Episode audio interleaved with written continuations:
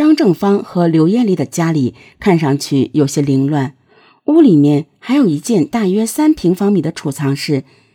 非常奇怪的是，和凌乱的屋里相比，这个储藏室倒是收拾得干干净净。在卧室的抽屉里摆着刘艳丽生前使用的各种化妆品，这确实是一个非常爱打扮的女人。抽屉里还有一张加油站的发票。张正发家里又没有车，他要加油站的发票干嘛呢？发票上时间是二零零三年十二月十八日，恰好是案发的那一天。这难道是一种巧合吗？侦查员再一看票上的加油站，在孟州到修武之间的沁阳境内，两个油桶盖再加上这张发票，答案呼之欲出了。这家加油站正好位于孟州和修武之间，也就是抛尸的必经之路上。当警方到加油站时，有一个工作人员说，他好像记得有一个身高一米八左右的人开着一个面包车。把车停在加油站外面，然后拎着两个油桶过来加的油。当警方拿着照片找工作人员辨认时，一名工作人员确认，当时加油的这个人就是死者的丈夫。面对铁证，始终坚持案发那天晚上就在家睡觉的张正芳，心理防线终于瓦解了。张正芳终于认罪了。据张正芳供述。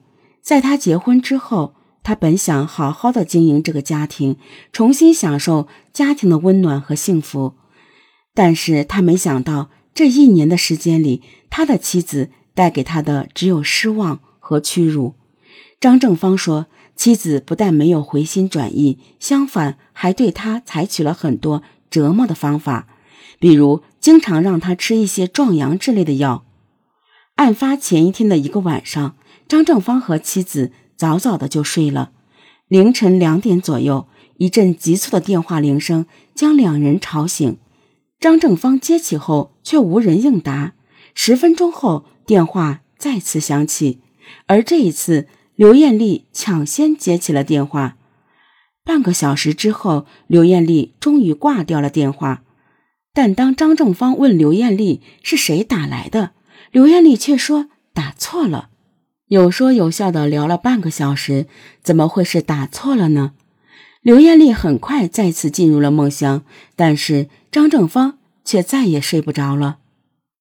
二零零三年十二月十八日，也就是案发当天，张正芳早早的起床，开始收拾屋子、洗衣服，但是刘艳丽却从吃完早餐开始，就一直在打扮自己，又准备出门。张正芳非常生气，一早起来就把手机藏起来了。刘艳丽临出门前到处找手机，张正芳却说手机费太贵了，他把手机拿出去卖了。刘艳丽当即和张正芳大吵了起来，随后躺在床上大叫：“这日子没法过了！”还拿了一个阳台上的绳子放在脖子上，说：“没法活了。”张正芳说。不能活就别活，一气之下拿着那绳子将刘艳丽勒死了。长久的积怨让张正芳在这天清晨最终爆发。随后，张正芳把刘艳丽拉到储藏室，在冷静下来后，张正芳为自己制造了一整套脱罪的计划。他约外甥来家喝酒吃饭，并深夜留宿喝醉酒的外甥。一方面是因为他外甥有一辆面包车可供他抛尸使用，另一方面也是通过这几个人在他家喝酒来证明他没有作案时间。张正芳等到外甥熟睡之后，抱着刘艳丽的后腰抱下楼去，打开车后门，装上车。为了迷惑警方，让人觉得妻子是因情而死，张正芳还特意往妻子的包里装了一盒。壮阳药。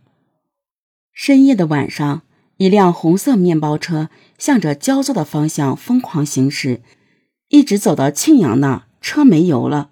因为妻子的尸体就在车内，张正芳没敢把车开进加油站，而是用两个油桶加了油。在用油桶给车加了一些油之后，他继续向焦作东边开去。当时天色已晚，张正芳最终选择路边的排水渠作为抛尸焚尸的地点。他把这一小桶油浇在妻子的尸体上，又把大桶当中剩下的油浇了一些。在这个过程中，两个油桶的盖儿先后掉落在了现场。回到家后，张正芳又把大桶里剩下的油加进了汽车的油箱里，让油表回到了他外甥来时的状态，制造了一个一晚上没人开车的假象。在和刘艳丽一起生活了一年多的家中，张正芳指认了杀人现场。随后，在张正芳的家中，警方找到了类似刘艳丽的一段电线，并且在他们家楼下的库房里找到了那两只没有盖的汽油壶。二零零四年七月五日，河南省焦作市中级人民法院作出判决，张正芳犯故意杀人罪，被判处死刑。二零零五年一月十四日，张正芳被执行死刑。